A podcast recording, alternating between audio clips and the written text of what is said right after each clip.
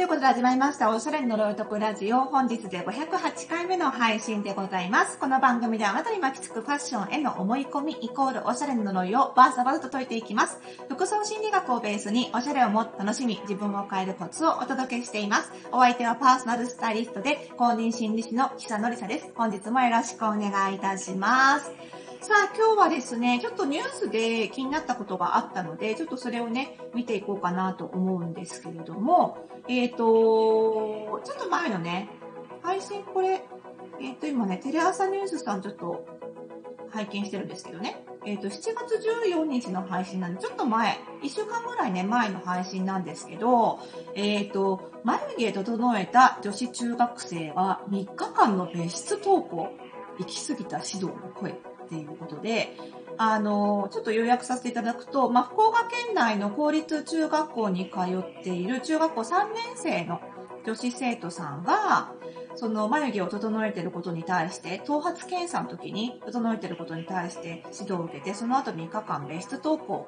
を課せられたということですね。で、これを、あの、市議会で、あの、久留米市の市議会で、え、行き過ぎた指導じゃないかっていう指摘が出たということで、まあ、ニュースにもなったわけなんですけれども、まあ、ちょっと前からね、なんかブラック拘束とかって結構言われてて、その身だしなみに関する拘束、まあ、身だしなみに限らずでしょうけどね、まあ、特に取り上げられやすいのが身だしなみに関する拘束で、ちょっと行き過ぎてるんじゃないかみたいな話は結構出てますよね。で、あの、私企業研修で、その身だしなみ研修なんかも結構やらせていただくことが多いので、まあ、あの、広い意味での身だしなみっていうことで、その世の中でね、その身だしなみの指導がどうされているかとか、それに対して世の中がどう捉えているかっていうのは結構まあ敏感に、あの、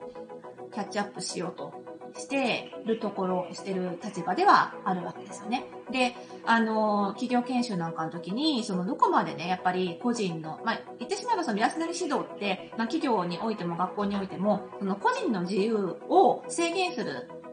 行動じゃないですか。だからどこまでやっていいのかっていうのは、特に企業サイトでは悩む問題でもあるので、その許されるところと行き過ぎてるところっていうのって、正直そのね、時代によってやっぱり変わっていくものなので、あの、それを、あの、今こういう流れになってますっていう情報をお伝えしつつ、どうしていきましょうかっていうのを一緒に決めるっていう、その、決めるための材料をお渡しするっていうのが私のあの役目でもあると思ってるのでね。まあ、単に企業研修で皆さんに教えるっていうよりは、この会社ではどれくらいのあの指導にしましょうかっていうところから決めていくお手伝いをするのが仕事だと思ってやってるところもあるんですけど。じゃあこの校則に関してね、その、例えばこ、この件ですよね、その眉毛を整えたから3日間の別室登校が必要かとか、あと他によくあるのが、その天パいわゆる天パですよね。天然パーマ。つまり、生まれつき髪の毛がくるくるくるっと、そのカールを描いている。生まれつきにもかかわらず、それを、ストレートパーマをかけさせてまでまっすぐにさせるとか、そういったことっていうのは明らかにやりすぎだとは思うんですけど、なんでこうなっちゃうのかっていうことをちょっと心理的にね、考えていくと、あの、多分その、えっ、ー、と、指導における、その、因果関係が逆転しちゃってるんだと思うんですよ、指導側的にね。で、多分、その、身だしなみ指導の成り立ちというか、由来というか、始まりの始まりって、多分、見た目を、こう、なんていうのかな、あの、着飾ろう、見た目を飾ろうとする行動が、その、飛行の始まりであることが多いっていうところからおそらくスタートしてるんじゃないかと思うんですよね。例えば、その、なんだろうな、周りの子がしていないメイクをするとか、あとは、そのパーマをかけるといったことが、その学校外の、その良くない飛行に走るような、その人脈とのつながりができたことによる、その、それが行動に現れてるっていうね、そういうサインだっていうところからスタートすると思うんですよ。じゃあですよ、仮にそれが100歩譲って、ね、仮にですよ、今回のそのね、眉毛を整えたのも、100歩も200歩も300歩も譲って、それが飛行のサインだったとしましょうと、仮にね。でも、じゃあ、眉毛整えさせるのやめたら、飛行に走るのがなくなりますか？飛行に走らなくなりますか？っていうと、なわけはないんですよね。その見た目を気にするのやめさせたら、勉強に身が入るか？そんなわけないんですよね。やっぱり、例えば、本当に勉強に身が入らないから見た目にお気にしたんだとしたら、もしね、見た目気にしないでなさいって言われて、素直にその気持ちの持ってきどころが勉強で戻るかって言ったら戻るはずないわけで。ね。その、見た目がダメだったら、じゃあ別の、じゃあゲーム？とかね。別の方向に気持ちが持ってかれるだけで、その、見た目を気にするのをやめさせたからといって、その気持ちが勉強とか学校に向くはずはないわけで、やっぱりこれ因果関係がおかしかったんですね。つまり、その、飛行に走る理由があって、100歩譲るんですよ。100歩譲って、その見た目を整えることが飛行のスタートだとしたら、その原因は別にあるわけですよね。で、飛行の結果として見た目が変わったんですよね。飛行の結果が見た目ですよ。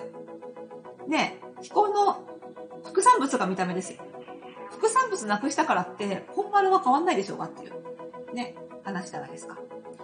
なので、まあ結局、初めのうちはね、もしかしたら生徒を注意深く観察しようと。ちょっとでも変わったところがあったら、もしかしたら危ないサインかもしれないから丁寧に指導していこうっていうことだったかも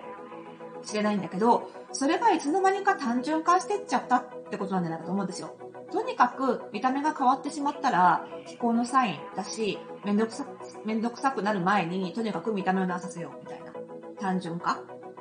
しちゃったんじゃないかなって思うんですよね。で、なんで、じゃなんで単純化しちゃったのかなって言ったら、まあいろんな理由があるんでしょうけど、やっぱり、その昨今言われてる人手不足っていうところは、あの原因の一つとしてはあるんじゃないかなと。あの、一人一人にその、なんでじゃあ眉毛を整えたのか？これは危険なサインなのか？それともそうじゃないのかっていうのをちゃんと見て判断する時間がない。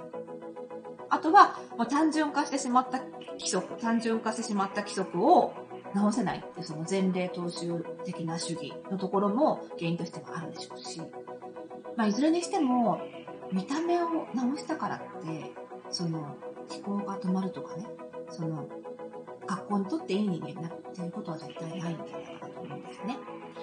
で、まあ私、企業研修の方を、私は学校での身だしなみ指導とかはあまりもちろんやってなくて、その企業がメインですよね。その企業でも、例えば、その、身だしなみがすごく乱れていて、その、企業の場合には、その不潔感があるっていうのかな。その眉毛整えたからどうこうではなくって、その、なんて言うんだろうな、あの、髪の毛を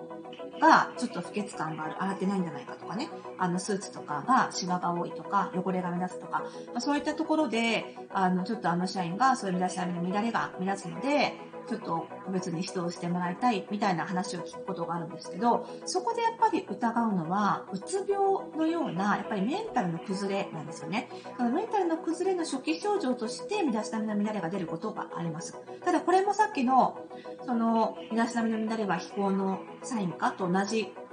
構造で、身だしなみの乱れをじゃあ直したら、うつ病治るかったそんなはずないわけですよね。ね。あくまでサインとしては捉えられるかもしれないけれども、うつ病を治す。飛行を止めるのは、やっぱり全然違うアプローチが必要なわけで。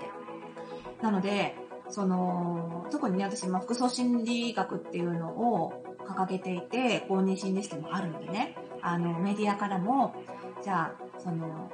子供のね、服装の変化で内面が読めますか？とか、この芸能人こんな風に服装変わったけど、これはやっぱり恋愛してるんでしょうか？とか、そういう取材依頼が結構来るんですけど、そんな単純な話じゃないんですよ。もちろん、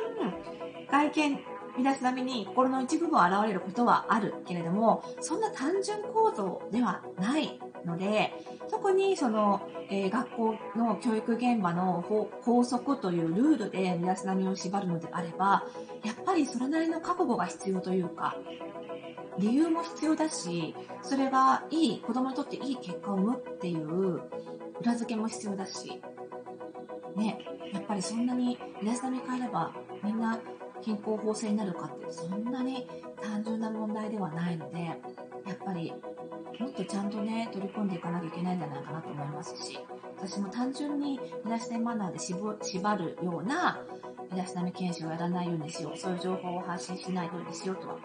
思ってるんですけどもね、ちょっと今後も、その、高速についてもね、ちょっと、あの、今後私も